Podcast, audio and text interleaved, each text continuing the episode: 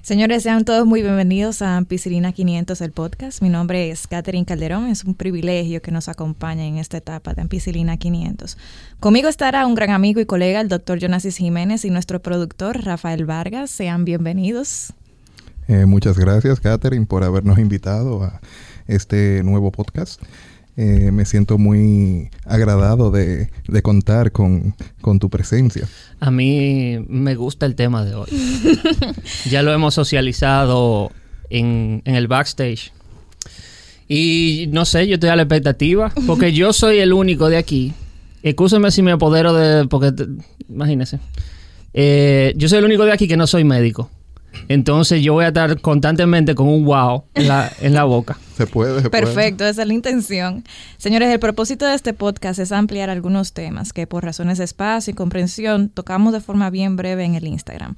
El propósito también es tratar temas de interés en un lenguaje llano y de forma bien relajada. Recuerden que pueden seguirnos en Instagram y en Twitter, arroba ampicilina500, en Facebook www.facebook.com y en nuestro site www.ampicilina500.com.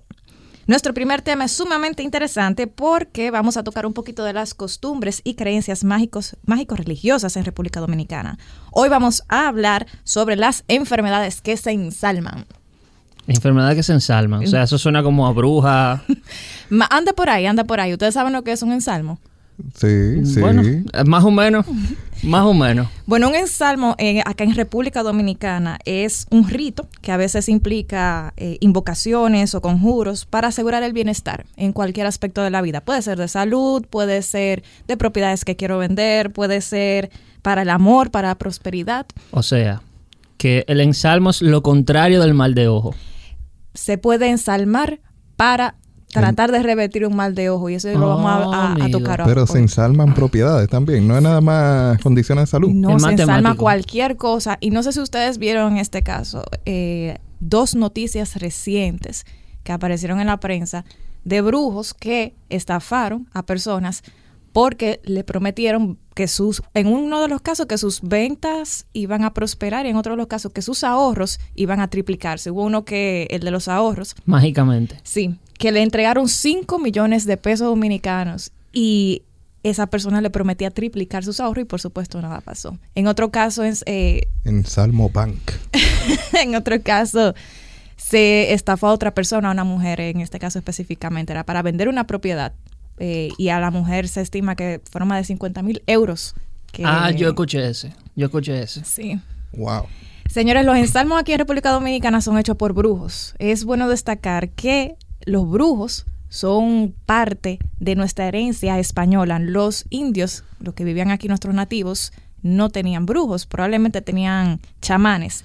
Ellos tenían eh, Veiques, era que se llamaba. Exacto. Que eran, lo, eran médicos y a la misma vez, o sea, eran curanderos y a la misma vez como sacerdotes. Exactamente. Y entonces ellos hacían lo de la danza del areíto, buscaban ahí unos, unas raíces, unas cuestiones, se la metían, se la bebían, vomitaban y alucinaban, porque eso era droga. Y ahí se comunicaban, esa era Y se comunicaban ahí el areíto y no sé qué.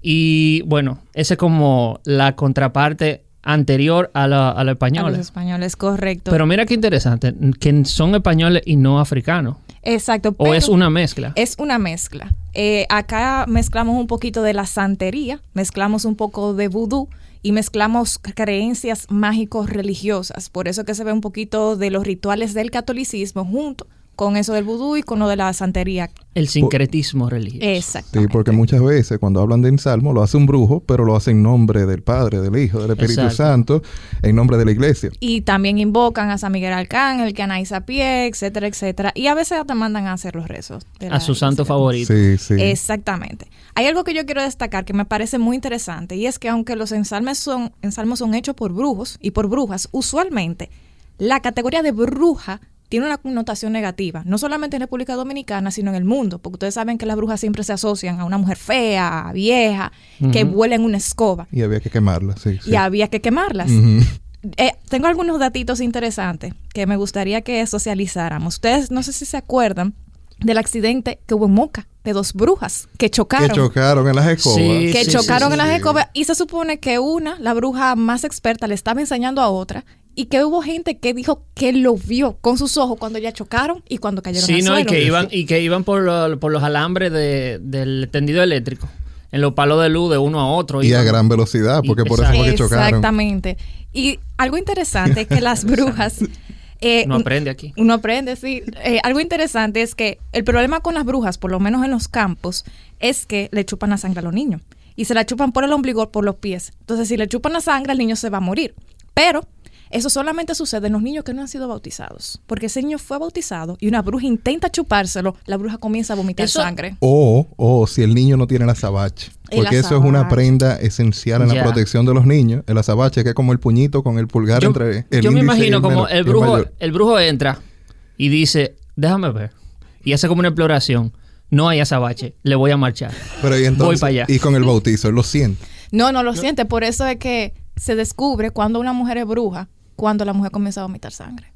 Oh, Eso, eso es interesante. Una pregunta, ¿eso es eh, más en el área del Cibao o en el todo el país? La brujería y las manifestaciones van a depender mucho de la zona donde uno se encuentre. Por eso es que lo que vamos a hablar hoy no va a generalizarse a todos los brujos, porque hacia la línea fronteriza con Haití se practican los rituales con un poquito más de vudú, porque hay mucha influencia de Haití. Y hay muchos haitianos que saben practicar los ritos de vudú. Entonces ahí cambia un, un poquito. Entonces, alejado de la frontera, mientras más al este, o sea, menos presencia como de, de vudú. Y mm, te- me podría atrever a decir que quizás se involucra un poquito más la santería y las creencias religiosas, porque el dominicano suele ser católico. Según lo que he escuchado en San Juan, sí, ya eso es otro capítulo aparte. No, San Juan, la brujería de San Juan, ya la eso es- brujería de el San Juan. de eh, los esa es la academia. Ya, ya la brujería de San Juan es un asunto aparte. Eso lleva diferentes capitulaciones y según he escuchado, la que es primordial es la- el asunto de las parejas. Allá, pero ese es para otro capítulo de podcast, la, San- el capítulo de San Juan. de, de la brujería sanjuanera. Sí, sí. Entonces, algo interesante es que si usted no quiere que una bruja se entre a su casa, ponga una escoba con la punta hacia abajo, ponga granos de sal, mostaza y ajonjolí, porque deja- déjame apuntar eso. recuérdense que la sal inmoviliza las coyunturas de la bruja y le impide volar. Hay algo interesante dato, mano. que, eh, según un documental que me acuerdo que se transmitió una vez en el Centro León acá en Santiago, las brujas no se pueden llamar de algunas formas, no pueden tener algunos nombres. Entre ellos recuerdo Altagracia, Mercedes y Tomasina. No se pueden llamar así. No se pueden llamar así, ¿Y por qué? porque se supone que hay que tener un nombre especial para eso, o un nombre que tú eliges, o un nombre que no sea uno de esos, porque simplemente esos nombres no comulgan con ser bruja. Una Jennifer. No, no sé. Y si Yesenia. ella bruja está moderna con esos nombres, pero... Yocasta. Minerva. Señores, Esa- señores. Y si no oye una Jennifer Yocasta Minerva, ¿qué pasa? No, no, no. Yo, porque si, si no se llaman Altagracia o, o Mercedes o, o O Tomasina. revísense. Señoras, algo interesante también para saber es que la gente dice que las brujas se ponen la piel en remojo antes de volar y antes de alzar el vuelo dicen sin Dios ni Santa María para tener acceso a fuerzas más oscuras.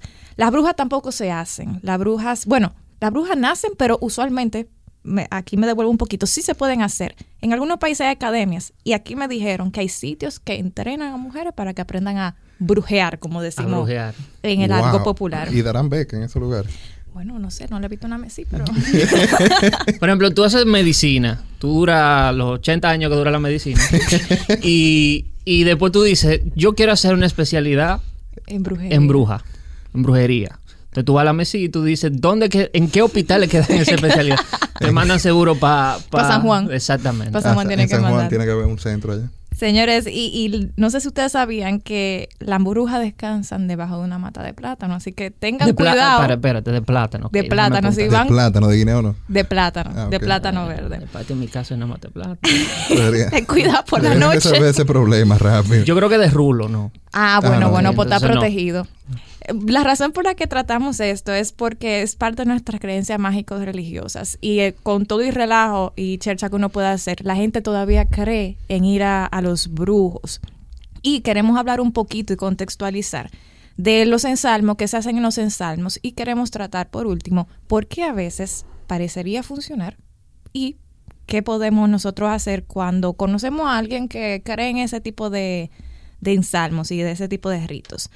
Eh, a mí me dijeron, no sé qué experiencia tendrán ustedes, que los ensalmos tienen un costo.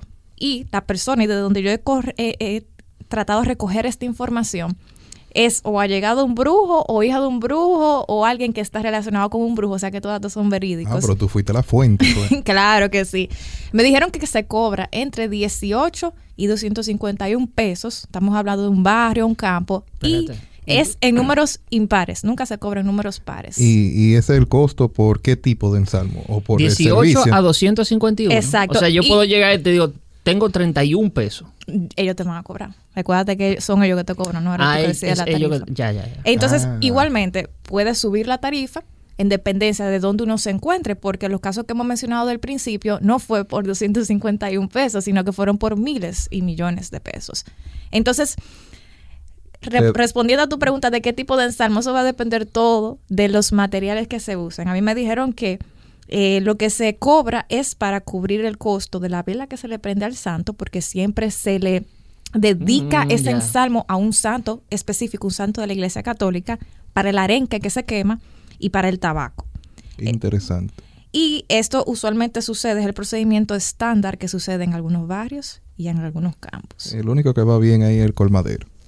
Yo creo que sí. Porque le llevan el velón y el arenque y el tabaco. Eh, y una pregunta, ¿te dan RNC cuando tú pagues esos asuntos? No, tú Porque- sabes. Yo me imagino Sí. el, co- el comadero tiene su pack en salmo. lo, tiene, lo tiene ahí En amarrado. funda de litica. Exacto. Entonces Dije, llega. ¿cuál es? Pásame uno de... Pásame, pásame el paquete básico, que este, este muchacho, esto es fácil. Lo de esto es fácil. ¿no? El básico, hay otro que más. tú sabes, Sí, está el avanzado. El Y el pro. El pro. Y el pro. Un li- y el un límite, que ya eso tiene ahí hasta cola Eso, de tiburón. Ve y vuelve, que aquí te fías. Exacto. Exacto. exacto. Ábreme una cuenta ahí. Yo no sé si ustedes alguna vez han tenido la experiencia de ir a un ensalmo. Yo no he tenido la experiencia, pero... Yo, eh, yo, yo, yo he presenciado ese evento. eh, sí, pues, cuéntanos un poquito, a ver. Bueno, mira, lo primero es que es toda una experiencia. Porque nunca queda que yo sepa, por lo menos yo soy de Santiago Rodríguez, y en la cercanía de Santiago Rodríguez no, no quedaba, no era en la ciudad. Había que dirigirse hacia allá, así que había que apartar un día. Después, que es días específicos. Tiene que ser, eh, según en ese momento, eran tres ensalmos, tres viernes de luna nueva. O sea, tú tenías que esperar como dos meses y pico. Exacto, Sí. porque que cayera luna nueva y que fuera viernes. Ya. Entonces, tres viernes de luna nueva. Eh, tú durabas un mes y pico, dos meses en eso. Por eso en los calendarios siempre ponían como la fase lunar. Sí, sí. Para tú decir, ok, este día, tú agarrabas esos, esos calendarios que parecían sí, como... de lo que se doblaba. Que daban vueltas, le daban daban vueltas. Y tenía la fase lunar para tú decir, ok, este día marcado aquí, hay, aquí va a haber una eventualidad. Sí, ese día es un ensalmo. Entonces tú llegabas allá y siempre una persona mayor, en ese caso, en el caso que yo presencié era una señora mayor, una bruja, pero no se le decía bruja, porque como decía Catherine anteriormente, brujo tiene como una connotación negativa. Entonces ella era la señora que ensalmaba. Y déjame decirte ahí, perdón que te interrumpa, eh, a los brujos también se les conoce como curiosos o conocedores. Ella es una curiosa, es una conocedora. Una curiosa de los de, de la de las artes. Un asunto así, ¿eh? Porque no se le decía brujo. Allá la connotación de brujo es negativa en esa región. Y entonces yo, yo estoy claro que nunca se le mencionó como brujo. La doña que ensalma. La doña que ensalma. Llévenos a donde la doñita. Ella sabe. Y allá describían de que entrando por la banca, en la carretera, allá, usted, la doñita. Y uno llegaba por la doñita. Y como todo en, en República Dominicana, todo está allí. Entonces usted doblaba y allí adelante, Allí usted doblaba allí. otra vez y allí ¿Tú adelante. de dónde está colmado? No hay. Más para adelante. el mejor GPS. allí. Entonces, donde está el burro amarrado, allá. Entonces, eh, era muy importante que nadie viera a la persona cuando le estaban haciendo el ensalmo.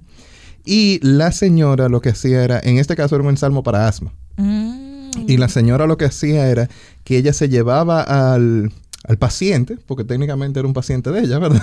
Ella se llevaba al paciente a un lugar donde nadie lo viera y, y era donde una mata, pero unos muchachos al fin brechaba, entonces tú sabes que uno veía. Y ella le cortaba del cabello, le cortaba la coronilla, según ella, que era un poquito, un mechoncito de cabello. Con una tijera. Del mismo centro, sí, con una tijera, del mismo centro de la cabeza. Y eso, ella cogía un colín después, tú sabes, normal. Quiero saber, Eh, y le hacía como una una apertura en la piel de la mata, en el tronco de en la el mata. tronco, en la Ajá, corteza. en la corteza, le daba un colinazo a la corteza y metía los cabellos en esa en ese espacio y cerraba la mata, como que la presionaba y ahí ella echaba un lenguaje que es lo más que uno se puede referir porque nadie entiende qué es lo que dice. Y entonces, después volvía donde estaban los padres y ella cogía y entonces daba una receta. Porque esto, esto es una consulta médica, señor. Sí, Pero primero hay un consulta. procedimiento, o sea, Claro primero que hay... sí. Ella, ella hace, Catherine va a ampliar un poquito más en esa, en, en ese proceso, me imagino, pero ella hace una, algo que está fuera de mi nivel de conocimiento, que es que ella, ella se comunica con, con quienes van a ayudar en el ensalmo. Ya. Entonces después te daba una receta, le daba una receta a los padres, y la receta involucraba muchas cosas, entre ellas una, un litro de ginebra Sí, Eh, porque, es litro muy, muy de importante ginebra. esa, para, para los niños. Sí, ¿Cuántos sí. años tenía esa eh, persona. Esa persona tenía de 12 a 13 años por ahí. Exacto. un litro de ginebra? Y un Pero- litro de ginebra. pero Pero, era repartido. Si no se sanaba, salía contento. No, porque era... Se le olvidaba, por lo menos. Pero algo esencial, esencial en eso de los ensalmos en allá es el asunto de las semillas de libertad. Mm, Ese es el ingrediente. secreto. Ese es el ingrediente clave. Como que sin eso no hay, no hay ensalmo. Y entonces después eh, había que tomarse la botella. La indicación era tomarse como dos tapas de eso al día, una cosa así. Y, y, no se, y ella no cobraba, no. Tú le dabas lo que sentía que era de acorde a lo- al trabajo que ella había realizado. Si el muchacho se mejoró o la muchacha se mejoró, entonces tú le llevabas algo. Una ofrenda. Una ofrenda. En- a tu conciencia. Imagínate el sistema de salud de este país. así. No, no, No, no. no, no vamos a entrar en esos detalles porque... Imagínate. Yo no he tenido la oportunidad de ir a un ensalmo, pero sí verifiqué la información con alguien que tiene conexiones con ese tipo de ritos. Esa persona me decía que al principio se reza, cada rezo se le dedica a un santo. Y el ensalmado no escucha los rezos, sino que escucha un murmullo, un musitar. Eh, algo interesante que me dijo esta persona, y aquí hago un paréntesis, obviamente esta información no es generalizable a todos los ensalmos ni a todos los brujos porque obviamente va a depender de la zona donde se encuentre. En ese caso, esa persona me decía que se le colocan X, formas de X, en la zona que se está ensalmando. Forma de X, pero que Como para, me imagino que quizá para indicarle al santo, como mira. pero con un carbón, No me dijeron con qué. un lápiz, un lapicero. Esa- eso dedos, sería con- interesante eh, preguntarlo. Pero se le coloca una X. Una X. Una X donde se le está ensalmando. ¿Dónde está el tesoro? Exactamente. Eh, si se ensalma un niño, se le hace una oración o un rezo, se le toca el cuerpo completo para cubrirlo y por último se le ala el dedo gordo de ambos pies. Oh, Mm. vaya.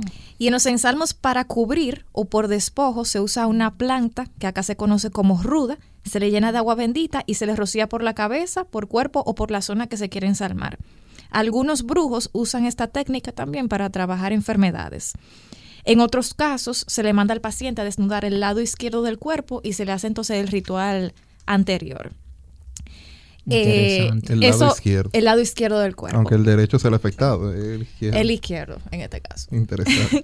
Esa es como la, la generalidad de lo que se podría hacer durante un ensalmo. Entonces, a mí la parte que más me interesa es los tipos de ensalmos que se hacen y las enfermedades ¿Qué que cura? se ensalman en República Dominicana. Hace unas semanas yo hice un pequeño sondeíto en ampicilina y pregunté que cuáles eran las enfermedades o las condiciones por las que, la, que aquí se ensalman, que ellos conocían. La gente ahí me mencionó la erisipela, que aquí se le dice disipela. Eh, Ay, ay, ¿Cómo es? Irisipela. también. Ya, ya esa es como la Todo segunda. menos el nombre de Cipela, o sea, Cipela. Cipela. ¿Y entonces cuál es el nombre médico? Erisipela. Erisipela. Ah, la lisipela. La... ya, entendí. Sí, porque ellos escuchan después de que el médico empiece. Erisipela. Eso fue lo que me dijo. Eh, igual que los meprazol. Meprazol. Meprazol. Benclamida para que le, benclamida, etcétera, etcétera. Entonces, aquí se ensalma la erisipela, la culebrilla, el asma, el mal de orine, las caries, las fracturas, Las caries. las, la migraña, el, el estreñimiento. Las fracturas. Las fracturas, sí. Cuando, o cuando se, Se pegan así. no sé, digo pero, yo. pero Se eso, y todo. Eso, eso lo hace a veces el brujo, a veces lo hace un sobador, que no necesariamente es un brujo. Es un capítulo aparte. Ese es un capítulo aparte, que vamos a hacer un paréntesis un poquito más adelante. La diarrea también se ensalma Oh, wow. y también se ensalma la baba. O sea, cuando el niño La- está en el proceso de, de, Espérate. de dentición.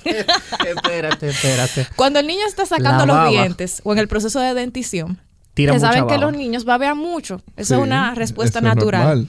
Pero la gente dice que esa baba es mala y que el niño se puede ahogar. Entonces, para que no se ahogue con la baba, se ensalma la baba. Y, de hecho, yo conozco un, un ritual que se hace para evitar que el niño siga babeando.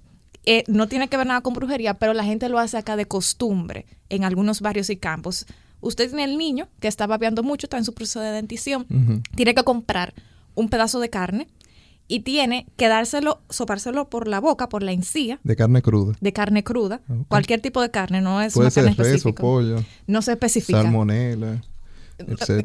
Sí. Entonces usted se la pasa por la boca a- al niño, agarra y a un perro rialengo, o sea, un perro que no tenga dueño, que viva por su casa, Un viralata. usted, un viralata, La mejor raza. eh, usted se pone de espalda al perro y se lo tira el pedazo de carne y se supone que cuando el perro se coma eso, el niño se va a mejorar de la baba. Señores, por favor, Yo estoy en shock. no hagan esto. Es solamente ilustrando una creencia que tenemos acá en República Dominicana. No Por es, un chi- no es un chiste, eso no es un relajo. o sea, no es eso, lo hace la gente de verdad. Eso lo hace Sí. la gente de verdad, pero los riesgos, como mencionaba Jonasis, de una salmonelosis pues son bastante altos. Mínimo. Y cola. ¿eh? Eh, de todo puede, puede tener esa persona. Pero sí, miren. No se- vamos a entrar en esos detalles porque si ensalma- no vamos por ahí. es otro tema. Se ensalma todo tipo de enfermedades y condiciones. eh, y ya tú mencionaste el caso de cuando la gente se aprieta el pecho, del asma. Sí, sí, sí. Eh, también aquí se ensalma para santiguar. O sea, el santiguar es para el mal de ojo, que es una protección contra la brujería, para que las brujas no se chupen a los niños, que eso es lo que mencionábamos al principio cuando le ponen su azabache. Y usualmente se hace cuando el niño no está bautizado porque es muy pequeñito. Por eso se le ponen eh, esa, el azabache, que es una piedra, casi siempre eh, eh, con un hilito rojo en el tobillo o en la mano. Yo lo, yo lo llegué a ver en un guillo, en un guillo de oro. Porque A- al niño, azabache. ajá, le regalaban el padrino, el futuro padrino del niño o madrina, le regalaba el guillo y el azabache. Mm, qué Eh, tú vas a ser la madrina, Catherine. Entonces ya tú sabes que te toca el azabache. azaba- el, el azabache Eh, lo voy a buscar. Sería bueno que Y- la Oficina Nacional de Estadística lleve como cuántos niños se han, han sido chupados por brujas. Sí, es, y, y el Ministerio de Salud. Y exacto, y salud pública que diga, miren, hay un, hay una epidemia, tenemos que acabar con esto. Sí, porque, y, y es efectivo aparentemente, porque desde que lo bautizan le quitan el azabache y no le pasa nada al niño. Exactamente. Porque los niños se empachan cuando lo chupan. Exactamente, que esa es otra cosa. Esa es otra cosa. El Para, niño, para ese extranjero que te esté escuchando, Catherine, ¿qué es el empache? Mira, es una entidad eh, que se manifiesta a nivel gastrointestinal, eh, casi siempre caracterizada por cólicos, eh, por estreñimiento y la gente se empacha cuando se lo chupa una bruja, pero también se supone que cuando come muchos dulces Y cuando comen mucho en general. y cuando come mucho en general. Entonces, para el empacho, para la perpejía, que es la perpejía es lo mismo que cuando usted está lleno de comida, harto, full, timbi, harto. Usted, el remedio que aquí se dice que se usa es poner una escoba en cruz. Usted se acuesta sobre el piso y se le pone una, una escoba en cruz sobre la barriga y eso lo, lo mejora de, Oh, wow. Rafa está aprendiendo. de su Rafael, empacho, estás aprendiendo. yo, no, doy- yo no doy crédito, yo estoy anonadado. Pero el empacho casi siempre se lleva al brujo realmente. Yo, yo, porque yo lo mato todo con salandro. y, o sea, si, si hay un método más barato, yo lo voy a utilizar. Ya tú sabes. Ellos se lo de las escobas, entonces en cruz ya. Sí, sí, Exactamente. sí. Y pero que tiene alguien que ponértela encima. ¿eh? Sí. Ya. Tiene, necesita un Ah, ayudante. Tengo que buscar una gente. Ok. Necesitas Sí. dos Estoy a- apuntando aquí. Sí. Entonces, también acá se, se hacen ensalmos para evitar los robos. Cuando se hacen ensalmos para evitar el robo, se supone que se, se le lanza un conjuro a esa persona, al ladrón, y entonces lo que hace el ladrón es que se queda dando vueltas en la propiedad, por ejemplo, en la finca, hasta que llega el dueño o llega la policía y lo agarran. Para, para poder liberarlo del, del ensalmo. Como No, no, no, eso es para que el ladrón se confunda. O sea, usted le hace un ensalmo para evitar el robo. El ladrón entra y si el ladrón entra, lo que hace es que lo confunde. O sea, tu- su conjuro hace que el ladrón se confunda y lo agarre la policía o lo agarre el dueño. mm. Eso es para proteger como, las como el que le echan burundanga. Eh, más o menos, como el que le echan Que burundanga. para los que están escuchando y no son de República Dominicana, la burundanga es escopolamina. Exactamente, y, y se incluso se ha especulado si realmente es escopolamina que se, se le rocía a estos individuos porque el, el tiempo de acción es un poquito rápido, entonces se cree que es un cóctel de drogas más que escopolamina solo, porque las dosis que se necesitaría para que en polvo pueda funcionar son muy altas. Entonces, todavía un poquito de confusión Ese y de que no se sabe qué es, pero ese es otro, otro programa, otra, entrega. Entonces, tenemos otra, otro concepto que son las limpias. ¿Han escuchado de las limpias? Eso no es como los sábados en la mañana. Que tú pones a Juan. Gabriel. Ponen a, a Marco Antonio Solí y comienzan a, limpiar. Y la tiene que estar alto porque si no, no funciona. Claro, y echando No, eh, Asia ahí.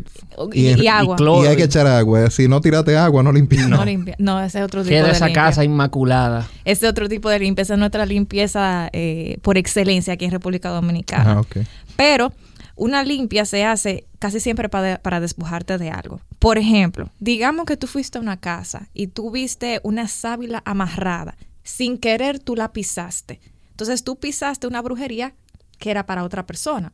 Si tú pisas o destruyes una brujería que era para ti o para otra persona y no te santiguaron, te puede caer encima esa, Muy esa brujería. Pero, podemos empezar desde... Porque espérate, espérate, espérate. complicado, entonces yo no sé qué. Primero, Catherine, por favor, haz la brujería. Explícame cómo, cómo, cómo es el asunto. Alguien amarró una sábana. Imagina, sí, por- primer paso, primer paso. primer paso, el brujo te dice, eh, Tú vas donde el brujo porque tú quieres echar una brujería. a alguien. exacto, y yo digo, mira, yo quiero amarrar a mi esposo porque yo sospecho que me está pegando los cuernos, o sea, me está haciendo infiel. Yo quiero amarrar a mi esposo, por amarre se supone que entendemos que yo quiero que esa persona sea mía y no me sea infiel. Tú fuiste a San Juan a buscar ese amarre. Yo fui a San Juan a buscar ese amarre, a la te- academia. Allá te dieron. Ay, Dios. Allá Ahorita me llegan todos esos sanjuaneros, bravo. Sí, señores, y nos echa mal de ojo. Ahora sí es verdad. no, señores. no. Entonces, el brujo te dijo, por ejemplo, tienes que amarrar una sábila con un hilo rojo o cualquier cosa que esa persona físicamente te haya mandado a hacer. Lo pusiste en tu casa. Yo te invité y tú sin querer me tumbaste la matita de sábila eh, y la brujería se destruyó. Si tú no estás santiguado, entonces esa brujería te va a caer a ti. Entonces ahora yo te... Ahora tú me vas a amarrar a mí. Eh, No, ahora lo que yo quería que le pasara a esa mujer o a esa persona que se quiere robar a mi marido, por ejemplo, te Ah, va a pasar a ti. Oh, wow. Entonces ese es el problema. es un problema serio. Es un problema serio. Entonces, ¿qué tú haces en ese caso? Pues tú vas donde tu brujo más cercano y te hacen una limpia. Eso está, eso está en la guía. Claro la guía telefónica. Entonces me hago una limpia. Una te hacen una Ah, limpia. ¿Y cómo yo sé que tengo que hacerme la limpia? Bueno, mira, eso dependerá, ¿Me llega una obviamente, de, notificación? Mira qué buena idea, como hacer una aplicación. Para los brujos. Exacto. Tu brujo, encuentra tu brujo más cercano. Clic. ¿Está usted santiguado? ¡Pum! Eh, hay una app para eso. Sí, Exactamente. Sí, no, es... Sí. Y te dicen la, la, la especialidad de cada uno. ¿Qué tipo de san... ¿Cómo de...? ¿Qué tipo de brujo requiere? Exacto. En salvo. ¿Qué tipo de trabajo usted anda buscando? Despache. Pero Sí. mira, es una idea millonaria. Idea millonaria, Claro. atención, brujos que nos escuchan. Sí. Eh, dependerá porque, por ejemplo, se puede hacer una limpia para el mal de amores.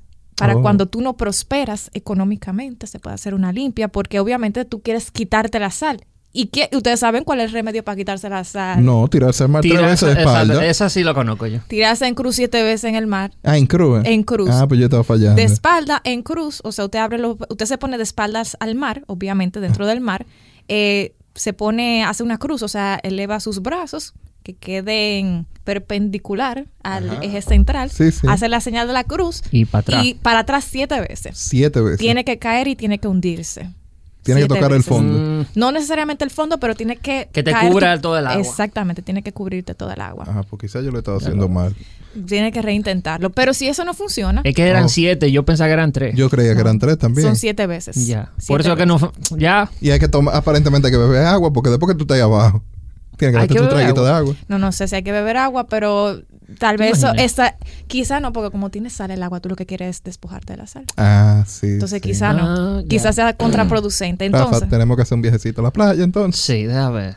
Sí. Siete ahí viene, ahí viene Semana siete, no son Santa, ahí viene No tiene que ser antes o después. Sí, pero yo me imagino que ahí hay demasiado... sal acumulada. Sí, de otra gente. Entonces, sí, se te- ¿y si se te pega? Ah, no. Entonces, si se te pega esa sal, por- y entonces tú no comienzas a prosperar en el amor, en la finanza, Sí, tú en vas donde que- tu brujo y te hace tu limpia. Entonces, te hacen, te pueden hacer una limpia de ajo para la casa y para espantar las brujas.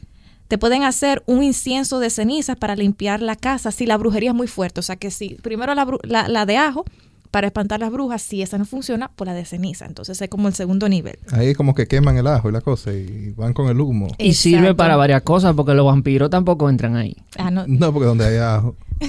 Exactamente, pero eh, aparte de eso, recuérdense que para la gente es muy importante que cuando van a solicitar un préstamo, una visa, estar seguros de que está todo a su favor. Para eso también se hacen limpias. Y también si hay un ser, un santo o un varón que te persigue y te hace sombra, Un varón. como el varón del cementerio. Ah, yo creí en el varón de la bachata. Ay, ya, ya, ya entendí el merengue típico ese. Es un ser que me persigue. Es un ser que me Exactamente, persigue. entonces tiene que Ya. hacerse una limpia a esa persona. Entonces, todo este preámbulo que ha sido un poquito jocoso, es para contextualizarnos en que realmente sucede que hay costumbres que nos afectan y que la gente todavía busca eh, ayuda de un brujo. Y la cuestionante es, y, y me imagino que mucha gente dirá, ok, sí, yo sé que existen los brujos, independientemente de que usted crea o no, pero ¿por qué entonces parecería que las brujerías funcionan? O sea, es, si la gente lo sigue haciendo y lo sigue buscando es porque ha visto que en muchos casos funciona Desde este aquellos asunto. tiempos. Desde aquellos tiempos. Porque si no, eso se hubiese extinguido. ¿Qué ustedes creen que, que sucede eh, en estos casos? Coincidencias. Eh, como médico, yo siempre tengo que pensar en el origen, en el respaldo científico de las cosas. Correcto. Y yo me imagino, o yo lo sé, que es el, el curso natural de la enfermedad.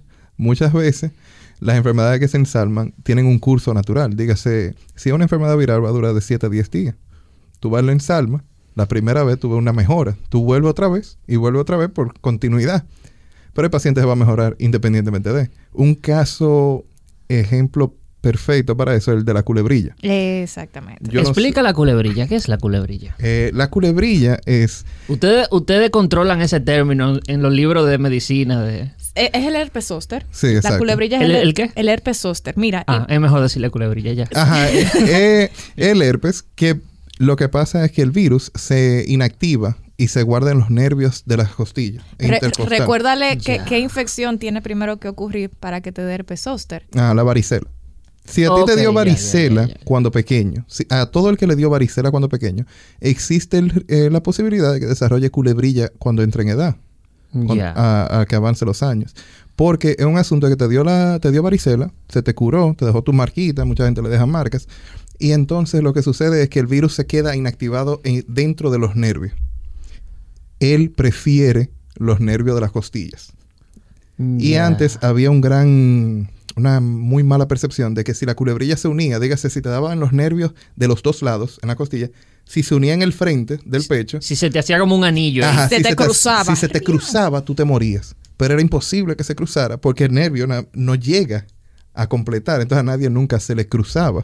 Pero te, ya, te, ya te metían eso en la cabeza. Se metían eso en la cabeza. Además que la culebrilla, en, en caso de descuido o de mal manejo, que pasa muchas veces, porque muchas personas recurren a brujos, recurren a la vecina y se ponen de todo. Yo he escuchado que hasta gasolina se ponen Ay, en la santo. culebrilla y querosén.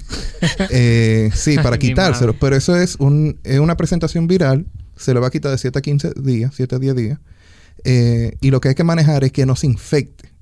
Porque normalmente, si tú la tratas que no coge mucho calor, no, no te explotas las, veji- las Vesiculita. que te vesiculitas, yo iba a decir vejiguita para el público, pero las vesículas que te forman, eh, dentro de ese líquido es que está el virus. Entonces, si tú lo explotas, tú lo que estás regando el virus, como quien dice, lo puedes pegar a otra persona. Ya.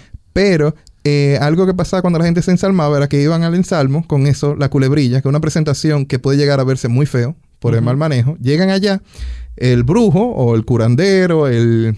¿Cómo era la palabra que tú decías? El curioso, el El curioso, el curioso llega y coge y le, le hace su ensalmo, le hace su X y todas sus cosas. Y entonces la persona se va para su casa, a la semana ya empieza a sentirse mejor. ¡Wow! Y luego va y le lleva su presente, su regalo. Claro. Y le dice, mira, me curaste de la culebrilla. de la culebrilla. Yo fui a un médico y no me curó. Porque fue el médico el primer día que se le presentó la enfermedad. y el, el- médico le indicó un glanciclovir, un balanciclovir, que es un, anti- Un antiviral. un antiviral. Eh, y entonces, eh, eso toma su tiempo para sanarse. El médico no le resolvió el problema. El tercer o cuarto día que él hace, va donde el brujo. El brujo le, le hace sus asuntos. A los siete días ya se le quitó. ¿Quién lo sanó? El brujo calcula, este fue al médico. Exactamente, porque eso no. iba a mencionar, el brujo te pregunta cuántos días tú tienes. Entonces ya él sabe más o menos cuánto tiempo se tardaría eh, curarse solo. O sea que como decía yo, así con o sin intervención de nadie, esa enfermedad progresa usualmente a curación, a menos que Si no se infecta. Sí, si no se complica. Eso es ese tipo de enfermedad. Exacto, que son O ese tipo de condición. Pues no sé si eso sería como una enfermedad que... Sí, una presentación es, es algo muy común, es algo muy común, pero también muy mal manejado. Llega muchas veces a la emergencia complicada ya. Como que cuando, lo, cuando esos pacientes llegan a los médicos, no todos llegan en una condición que tú dices de que, ah, sí, eso es culebrilla, sino que muchas veces en la emergencia lo malinterpretan, tratan de buscarle otra, otra explicación a la enfermedad. El paciente cuando va al médico no dice lo que hizo. Porque los pacientes no te dicen, yo me eché querosén ahí y me quemó. Y ahora, cuando llegan a la emergencia, el médico está viendo una, una quemadura de segundo grado y tú dices, wow, ¿qué le pasó a este paciente? Además que llegan infectados y, y es más complicaciones. Pero cuando ellos van al curandero, allá le dicen de todo. Exactamente. Ustedes tuvieron presencia de eso. Sí, Yo- mira, yo eh, en- eh, cuando yo estaba en el hospital de niños rotando en mi internado, recuerdo que una niña llegó porque le habían recomendado, bueno, una bebé, esa bebé tenía no más de seis meses, y ella llegó porque sus padres le habían hecho un té de jícara de guayaba, esa es la, la corteza de la guayaba, y la niña tenía diarrea, era para quitarle la diarrea. De la planta de la guayaba, de la mata, la corteza de la mata. Yo, según entendí, que era la corteza de, De la fruta. de la fruta. No, Que porque ni yo, decía- ni yo. Yo estoy preguntando genuinamente, Sí, señor. yo, yo también yo pregunté, ¿qué es la jícara de la guayaba? Y me dijeron en ese momento que era la parte de afuera, la corteza de la guayaba. Le hicieron un té de guayaba. Ustedes saben que la guayaba tiene esa propiedad de... eh, hace que la, la- las heces, si están blandas, se pongan un poquito más duras. Le hicieron ese té a bebé. Y esa bebé llegó a un estado de deshidratación tan severo que ya casi la perdíamos. No te puedo decir que fueron donde un brujo, pero utilizaron un remedio natural que es Para bastante otra cosa. conocido. No, y se usa para eso, para la diarrea, para frenar la diarrea, pero en un bebé puede ser letal. Obviamente con esa edad y que lo único que necesita en ese caso era lactancia materna exclusiva. Entonces, ya tú te imaginas qué complicación. O Yo sea, creo que ese, ese es un buen tema para otro podcast, el- los medicamentos naturales. la Eso medicina viene por ahí. eso Los viene. automedicamentos. Eso Sí. viene por ahí. Eh, algo también que yo quería mencionar es que, como decía Jonasis, muchas veces el brujo te manda a hacer cosas que quizás un médico eh, te mandaría a hacer o te ordenaría. Por ejemplo, si vas al brujo y tienes fiebre, el brujo probablemente te mande a bañar, que es algo que un médico mandaría a hacer. Un método físico de reducir la fiebre. Exactamente. Entonces, quizás él te mande a bañar, no sé, con alguna planta o algo, pero te está mandando a bañar. Con un cristal de sábila. Eh, exactamente. Es el jabón. No, el jabón es jabón de Castilla, ¿no? Es uno de los jabones que, que se utiliza. Entonces, eh, eso puede ser. A veces también los brujos son los que te indican tomarte algún antibiótico y ellos tienen cierto conocimiento empírico. Por supuesto, probablemente no han ido a la escuela de medicina ni, ni, ni se ponen a googlear qué funciona para tal cosa, pero muchas veces ellos te dicen, tómate una ampicilina, tómate tal medicamento, tal antibiótico por tantos días y la condición se resuelve. Entonces, no fue magia, no fue los ritos, no fueron los rezos, sino que fue una intervención de Médica. tipo médica. Sí. En otras ocasiones, muchas enfermedades tienen un componente estresante y emocional. Y el simple hecho de tú estar frente a una persona que parece interesarle, que parece escucharte, hace que la persona se sienta bien casi automáticamente. Entonces, eso puede, todas esas, eh, todas esas cosas que hemos mencionado pueden influir en por qué muchas veces parecería funcionar. Y algo que quisiera también mencionar es que eh, hubo un casito recientemente que lo vi publicado en Instagram por un colega y era un niño, un menor de edad, Ajá. que probablemente lo, lo hayas visto, tenía una fractura sencilla que se podía resolver bajo anestesia, o sea, ese niño le iban a poner anestesia. En y- un brazo, ¿verdad? Sí, y le iban a reducir de forma cerrada, o sea, en español. Ese señor lo que había que poner era un poquito de anestesia y le ponían, le movían los Y huesitos. tracción, tracción. Exacto, lo traccionaban y le movían esos huesitos de forma que volvieran a encajar donde tenían que ir. Pero esa persona, bueno, los padres de ese, de ese niño más bien, dijeron que no, que lo iban a llevar donde un sobador. Y ese otro, otro cápita, el sobador es una persona usualmente que vive en barrios y en pueblos y en algunas comunidades que usualmente no cobra y que tiene conocimiento empírico, por supuesto, de dónde masajearte. Entonces la gente usualmente va porque se siente estresado, porque tiene mal de amores, porque tiene una fractura, tiene un esguince, eh, como aquí se le dice, se le zafó algo, y lo soba y ayuda entonces a que supuestamente eso se mejore. Ese niño lo llevaron donde un sobador, en este caso ese sobador le cobró, y al final, para no cansarles la historia, por una serie de complicaciones, al niño va a haber que amputarle ese miembro. Todo por no recibir una atención médica a tiempo y por los padres no querer hacerlo. Entonces, esta es la parte que a nosotros nos toca como médicos, o sea, nos toca un poquito en el corazón porque muchas veces por las eh, creencias mágico-religiosas que tenemos acá, y ojo, no estamos condenando nada, sino solamente que por evitar eh, gastar un dinerito, lo, 500, mil, 2 mil pesos de la consulta. Una radiografía. Una radiografía, una sonografía. exacto. para evitarse eso, la gente prefiere ir donde lo que considera intuitivo, porque son remedios naturales. Eh, y al final, muchas veces terminan pagando un poquito más de forma física, emocional, monetaria. Y causando daños permanentes. Señor, el, subsidiado de Senasa está ahí. Exactamente. Búsquense su subsidiado. Sí, una opción, pero realmente, eh, eh, tomando un pequeño receso de lo, por donde iba Catherine, en el caso de, fracturas, que es algo bueno recordarle a toda la población, en el caso de fracturas, eh, se hay fracturas que no tienen, que no el, uno de los riesgos más grandes es el compromiso vascular de la fractura. ¿A qué me refiero con esto? Si se le rompe el brazo, por el brazo pasan las arterias que llevan la sangre a los dedos pasan los nervios también y las venas que traen la sangre hacia allá, para decirlo de una manera más simple. Hay muchas más cosas ahí. Hay muchas más cosas ahí, pero estamos hablando del compromiso de que llegue sangre y saque sangre, porque lo importante es que llegue oxígeno y se vaya el dióxido de carbono. Ese es como llevándole a nivel esencial. Cuando hay una fractura, lo más peligroso, una de las cosas más peligrosas es que los huesos, los fragmentos de hueso, o rompan las, los vasos, las mangueras que llevan la sangre y la traen, o que causen que el nervio se, se corten el nervio, entonces pierde la inervación. En el caso de este joven lo que pasó fue que hubo un compromiso vascular. Él perdió la irrigación y entonces a lo que no le llega sangre se muere. Exactamente. Eso es lo más sencillo posible. Entonces es bueno recordar a toda la población que independientemente de sus creencias, eh, una fractura, aunque puede ser algo sencillo, puede ser algo que se resuelva con un yeso en dos meses. Eh, o a veces hasta más rápido. Y también hay fracturas más complejas, pero pasen por la emergencia, háganse su radiografía, porque eso es algo que de todas las cosas que se puede barajar un poquito el tiempo, como decimos los dominicanos, baraja, eh, búscate la vuelta, que esto y que lo otro, es algo que no es bueno jugar con eso. Exactamente, y totalmente de acuerdo. Y para ir concluyendo con el episodio de hoy, mi recomendación sería, independientemente de sus creencias religiosas, porque eso nosotros lo respetamos y como médicos es nuestro deber hacerlo.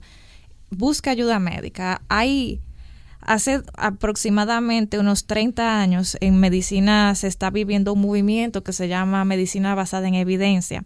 Eso significa que nosotros como médicos tratamos de comprometernos a buscar la mejor evidencia posible, o sea, con artículos, con revisiones, con guías que vayan en pro del beneficio del paciente. Es decir, que nosotros no le vamos a recomendar como médico algo que simplemente en nuestra experiencia hemos visto que ha funcionado, sino que en base a estudios que han sido cuidadosamente realizados, entonces nosotros hacemos nuestras eh, intervenciones y nuestras recomendaciones. Entonces muchas veces el problema de estos remedios caseros, de los ensalmos, de las limpias, es que muchas veces nosotros no conocemos el efecto que van a tener. Eh, sobre las personas. Y en el caso, por ejemplo, que tú mencionabas, Jonasis, de la botella que le dieron a, esa persona de 12 años que tenía ginebra, o sea, el consumo de alcohol en edades muy tempranas se ha demostrado que trae daño y hace daño. Entonces, el problema no son las creencias religiosas, es cuando nosotros, por nuestras creencias, por nuestro estilo de vida, entonces dejamos de buscar ayuda, ayuda que lo pueden dar profesionales de la salud. Señores, nosotros no pasamos alrededor, en promedio, unos 12 a 15 años estudiando. Mínimo. Mínimo, o sea, eso es cuando, eh, incluyendo especialidad, subespecialidad. Tratamos de leer bastante artículos al día, de buscar la mejor evidencia para el beneficio de ustedes. Y es curioso porque la medicina es de las profesiones que busca que el paciente no vuelva donde mí. O sea, yo me siento bien si un paciente se sana y no vuelve donde mí, me saluda en la calle y no necesariamente sea porque me esté pagando una consulta. Y te recomienda después. Exacto. No, claro, es un beneficio agregado, pero lo que dice Catherine es, es algo que le da el clavo. eh. Las personas creen que el médico quiere el paciente que siga volviendo. No, no. Como un buen médico, el objetivo de uno es que lo que te llevó a mi consultorio no te haga volver. O que por lo menos yo pueda ayudarte en tu problema. Entonces, para eso, por eso es que los médicos a veces pierden la paciencia un poco, porque yo creo que a todos nos ha pasado cuando uno indica un tratamiento y el paciente se niega a tomarlo y después vuelve de nuevo, tú vuelves y lo ves en la emergencia con el problema agravado. Guilty. Aquí culpable yo. Ajá. y los médicos somos los peores pacientes, eh, déjame decirte. Sí. Ese es otro, ese es otro programa. Ese Ese es otro otro programa, programa. ese es otro programa. Pero es verdad, eh, lo que pasa muchas veces con lo que es medicina naturales y los métodos alternativos, que sería esto, esto sería un método alternativo, los brujos y los curanderos, es que son un escalón en el medio, en- entre el trato del paciente, eh, entre la condición que tiene el paciente y resolverle el problema vía un médico. Entonces ahí hay un tiempo esencial perdido. Exactamente. Que un ejemplo palpable de eso sería el del joven, que va a perder su extremidad, un muchacho joven que va a perder una mano o un brazo, no sé hasta dónde llega, qué extensión llega, por un asunto de tiempo, porque eso sí era tiempo sensible. Exactamente. Eh, señores, muchas gracias por eh, escucharnos en, este primera, esta primera entrega de Ampicilina 500, el podcast. Para nosotros ha sido un privilegio. Esperamos contar con su fiel escucha todas las semanas. Y gracias, Jonasis. Gracias, Rafa. Esperamos eh, que el próximo episodio sea así de interesante. No cuenta con ello.